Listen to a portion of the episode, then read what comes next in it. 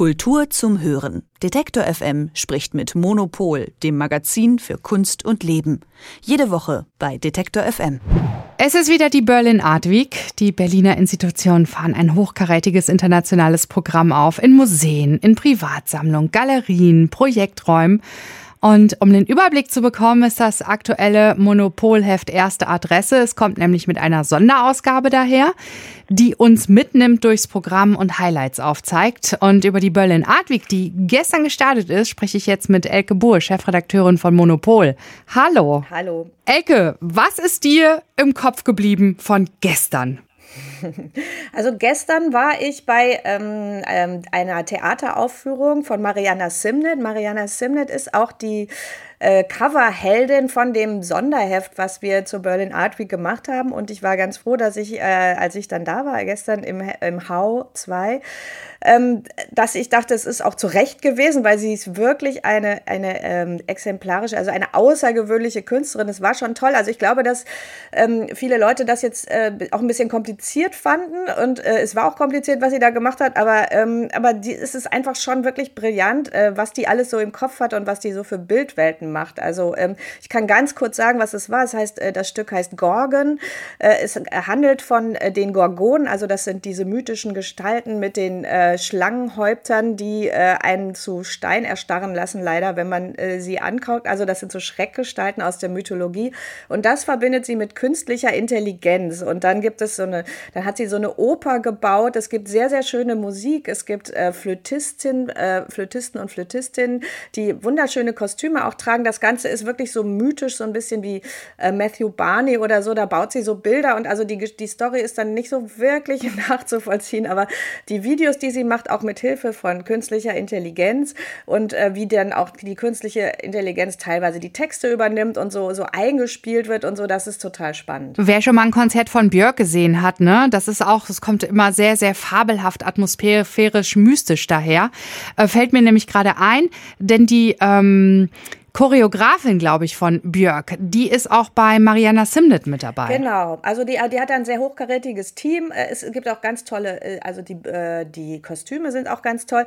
Ich muss sagen, bei Choreografie, da hätte ich mir jetzt ein bisschen mehr erwartet. Es wird eigentlich nicht getanzt oder so, sondern es ist eher so, nee, es ist eher so, wie die Leute sich äh, gruppieren und wie dann irgendwie die Flötengruppe rein und rauskommt und so weiter. Aber, ähm, aber ich finde es schon so ästhetisch sehr, sehr, sehr schön gemacht und sehr spannend und sie wurde auch sehr gefeiert gefeiert. Das ist jetzt leider nur ähm, viermal zu sehen in Berlin, natürlich auch schon völlig ausverkauft. Ähm, aber ich hoffe, dass äh, das insgesamt, dass es einfach später nochmal woanders gezeigt werden wird. Das hast du dir gestern angeguckt, Gorgon. Mit welchem Gefühl bist du dann da raus? Ja, ich war ganz zufrieden. Ich war allerdings, ähm, gestern war natürlich der Abend, wo alle Eröffnungen waren. Äh, das heißt, ich hätte jetzt auch noch zu zehn anderen Eröffnungen gehen können, was man aber überraschenderweise dann immer nicht schafft, äh, gleichzeitig.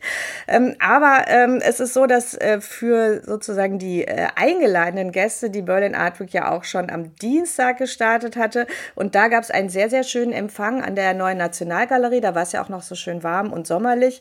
Ähm, und äh, da äh, war eine Performance, also das, äh, also ist eines der interessanten Dinge, diese, also es gibt viele spannende Dinge diese Woche, aber ähm, sehr interessant finde ich, was an der neuen Nationalgalerie täglich passiert. Also da gibt es ein tägliches Performance-Programm. Da wird unter anderem von Yoko Ono das berühmte Cut-Piece jeden Tag aufgeführt. Das äh, ist, ähm, hat Yoko Ono mal selber gemacht. Sie hat sich hingesetzt äh, und hat äh, die, ähm, das Publikum aufgefordert, ihr, ihr die Kleider vom Leib zu schneiden. Und das ist natürlich eine interessante Situation. Also jedenfalls, das wird jeden Tag mit anderen Performerinnen ähm, aufgeführt. Und äh, bei dieser Eröffnung war halt eine Performance, die auch am Samstag nochmal stattfindet von Gökso Kunak.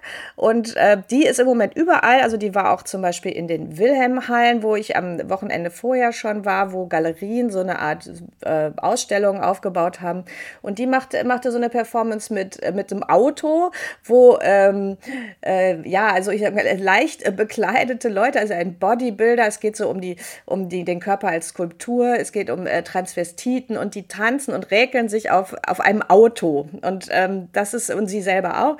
Und ähm, sie spielt da so mit so, mit so den Klischees von äh, Machismo und äh, setzt da so queere Bilder dagegen. Also das äh, ist, äh, wurde total auch mit großem Interesse betrachtet. Sie, die andere Performance, die ich gesehen habe, hatte auch, äh, war eine Pole-Dancerin dabei. Also es geht um so eine Mischung so aus Fetisch, äh, Underground und äh, ja, Körper als Skulptur. Und das fand ich auch sehr spannend. Das ist am Samstag auch nochmal. Und ihr habt ja im Sonderheft auch ähm, den Spot gerichtet auf die irakisch-deutsche Künstlerin Lin May Said. Stellt im Kolbe-Museum aus. Das ist so ein bisschen nicht im Zentrum, deswegen habe ich das gestern nicht geschafft. Aber da wollten auf jeden Fall ganz, ganz viele Leute auch hin. Die ist ja tragischerweise dann vor der Eröffnung noch ihrer Ausstellung verstorben.